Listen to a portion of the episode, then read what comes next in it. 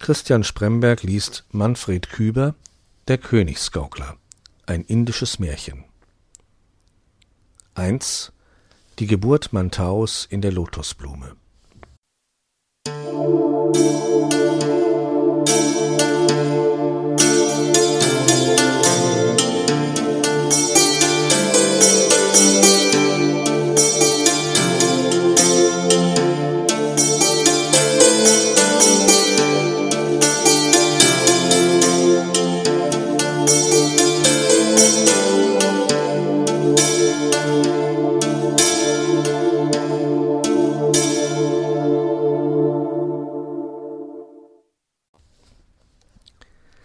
Ich will euch erzählen die Geschichte von Mantau, dem Königsgaukler, und ich will erzählen, wie er in einer Lotusblume geboren wurde, als die Nacht ihren Sternenteppich breitete über das heilige Land von Indien.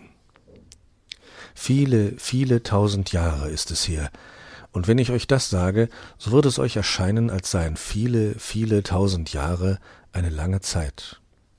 Aber das müsst ihr nicht denken. Viele, viele tausend Jahre ist eine ganz kurze Spanne Zeit. Es ist eigentlich gar keine Zeit. Viele, viele tausend Jahre, das ist so, als sei es eben erst geschehen, dass Mantau, der Königsgaukler, in einer Lotusblume geboren wurde. Ihr müsst euch nur denken, ihr säßet selber in einer Lotusblume darin, ihre feingliedrigen, kühlen Blütenarme hüllten euch ein, und in ihren weit geöffneten Kelch schauten die Sterne. Der Kelch der Lotusblume ist ein Wunderkelch, vergesst das nicht. Und nun beginnt sich der Wunderkelch zu drehen, und ihr seid darin.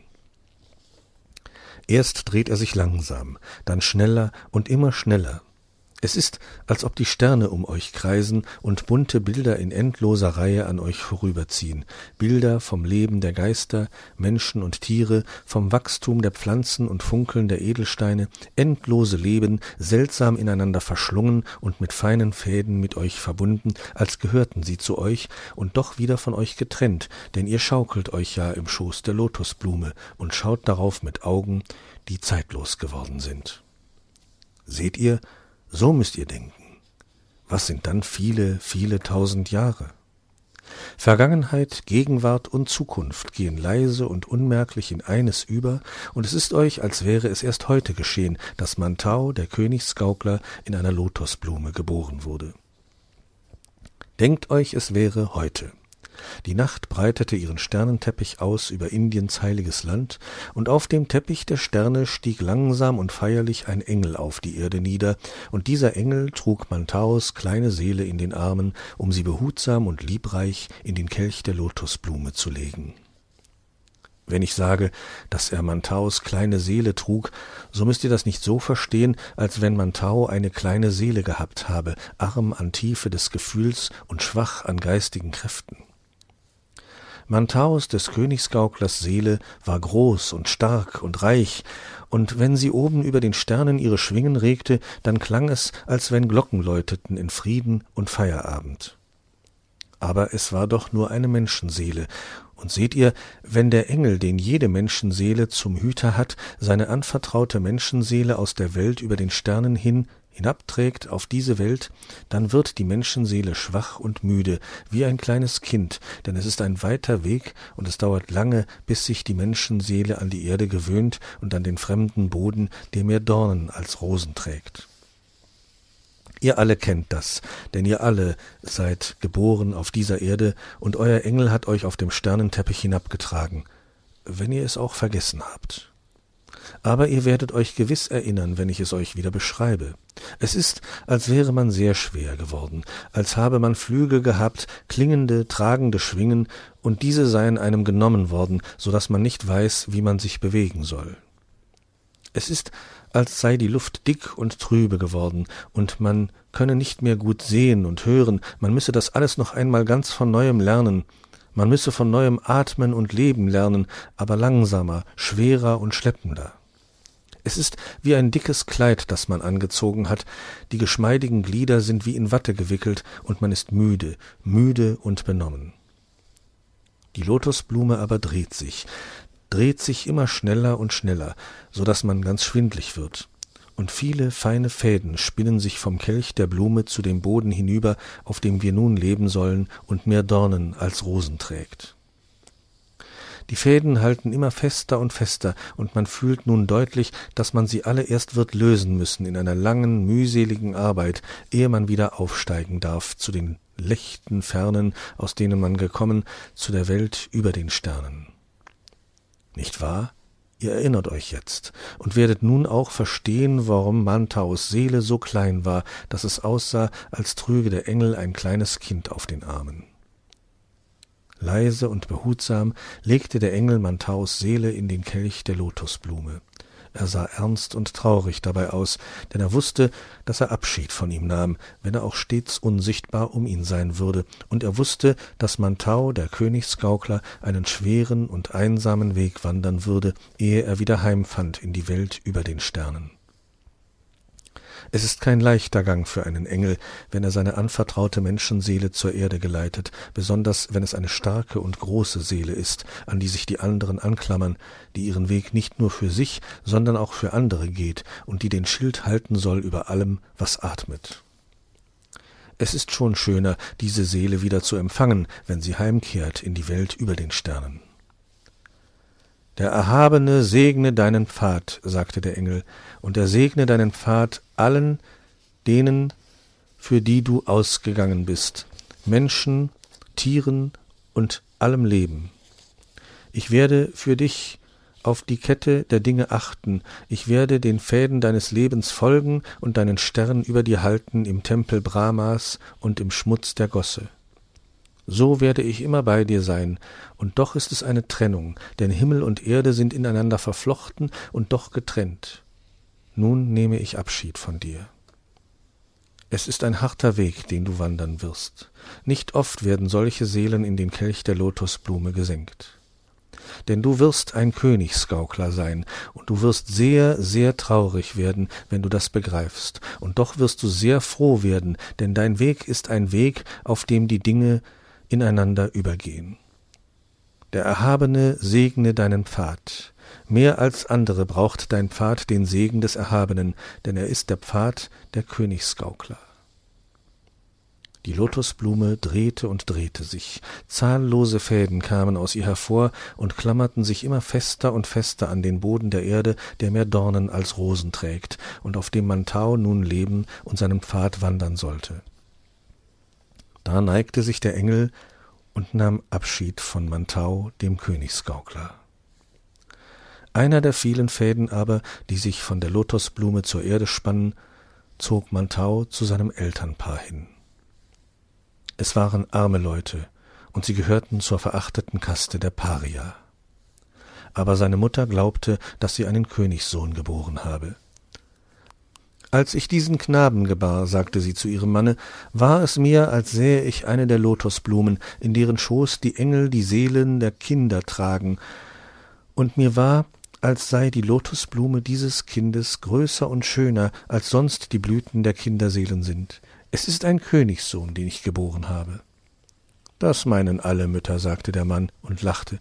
Ich bin kein König und du bist eine Paria. Vielleicht wird er ein Gaukler werden an einem Königshof. Bald darauf kam die Pest in den kleinen Ort, in dem Mantaus Eltern lebten. Sie war ein grausiger Gast. Dürr und hager wie ein Gerippe ging sie mit hüpfenden Schritten durch die Gassen und rief die Menschen zum Totentanz mit ihrer wimmernden Flöte. Alles versteckte sich vor ihr, denn wen sie ansah, aus ihren hohlen Augen, der musste ihr folgen, bis er leblos niederfiel. Sie sah nicht alle an, denn auch sie ist ein Gesandter des Erhabenen und sieht nur jene, die sie sehen darf. Als ihr aber gar zu viele folgen mussten, da sammelten sich die letzten und verließen das Dorf und gingen hinaus auf die Landstraße, viele, viele Tage weit, um einen Ort zu suchen, durch dessen Gassen die Pest nicht tanzte. Unter diesen letzten waren auch Mantaus Eltern. Der Mann schob einen kleinen Karren vor sich her mit seinen wenigen Habseligkeiten, und die Frau trug das Kind auf den Armen, von dem sie glaubte, dass es ein Königssohn wäre. Aber die Pest tanzte ihnen nach und rief zuerst den Mann, bis er ihr folgte und leblos niederfiel. Da ließ die Frau den Karren stehen und ging allein weiter mit ihrem Kinde. Am Tage darauf aber sah die Pest sie an, und sie setzte sich an den Grabenrand, um zu sterben. Sie drückte ihr Kind noch einmal an sich und bat die anderen, sie mögen es mit sich nehmen und pflegen. Aber alles fürchtete sich vor der Pest und der Frau, die sie gezeichnet hatte, und sie ließen die Sterbende allein mit dem Kind in ihren Armen. Da streckte die arme Frau flehentlich ihre Hände der Pest entgegen und bat Nimm mich dem Kinde nicht weg, das ohne mich verhungert, lass mich leben. Die Pest sah plötzlich anders aus als sonst. Sie war kein dürres, hageres Gerippe mehr mit hohlen Augen, und sie neigte sich freundlich zu der Frau im Straßengraben. Das kann ich nicht, sagte sie traurig, ich muss rufen, wie es mir befohlen wurde aber dein Kind wird nicht verhungern, du wirst es noch lebend einem anderen in die Arme geben. Dich aber werde ich dann rufen, so sanft wie ich noch niemand gerufen habe. Und die Pest neigte in Liebe und Frieden ihr Haupt und ging von dannen. Seht ihr, Leben und Tod haben oft ein verschiedenes Angesicht, und die Pest war barmherziger als die Menschen. Als die Frau aber wieder aufsah, da erblickte sie auf jener Stelle, auf der die Pest gestanden hatte, einen alten Mann in der ärmlichen Kleidung der Bettelmönche und mit einem spitzen, sonderbaren Hut auf dem Kopf, wie ihn die Lamas in Tibet tragen. Gib mir dein Kind, sagte er. Ich will es in meine Heimat, in die heiligen Berge von Tibet tragen und will es großziehen in aller Weisheit des Erhabenen. Da gab ihm die Frau ihr Kind. Es ist ein Königssohn, sagte sie. Das weiß ich, sagte der Mann aus Tibet. Wenn du das weißt, will ich dir gerne mein Kind geben, sagte die Frau, und die guten Götter unseres Hauses mögen es schützen. Unser Haus ist verlassen, aber es waren freundliche kleine Götter, die darinnen lebten, und sicher sind sie mit uns gezogen und stehen neben meinem Kinde. Siehst du nicht, dass ein großer, schöner Engel neben deinem Kinde steht? fragte der alte Mann aus Tibet. Aber die Frau hatte die Augen geschlossen und atmete nicht mehr. Die Pest hatte sie gerufen, ganz so, wie sie es versprach, so sanft, wie sie noch niemand gerufen hatte. Der alte Mann aber nahm das kleine Kind auf seine Arme und trug es so behutsam und vorsichtig, wie nur je eine Mutter ein Kind im Arm getragen hat, in seine einsame Heimat, in die heiligen Berge von Tibet. Sie wanderten Tage und Nächte, und neben ihnen ging der Engel, der die Seele des Kindes über den Sternenteppich zur Lotusblume getragen hatte. Und der alte Mann aus Tibet und der Engel redeten miteinander über Mantau, den Königsgaukler.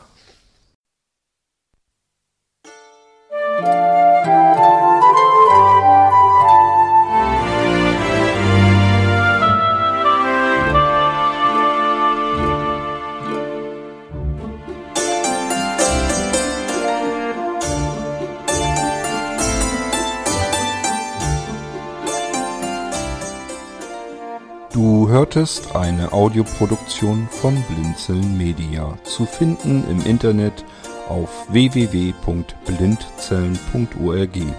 Blinzeln schreibt man in unserem Fall immer mit einem D in der Mitte. Wenn du uns gerne kontaktieren möchtest, so geht das einerseits per E-Mail an podcast.blindzellen.org oder du verwendest dafür unser Kontaktformular auf unserer Homepage direkt zu finden unter kontakt.blindzellen.org.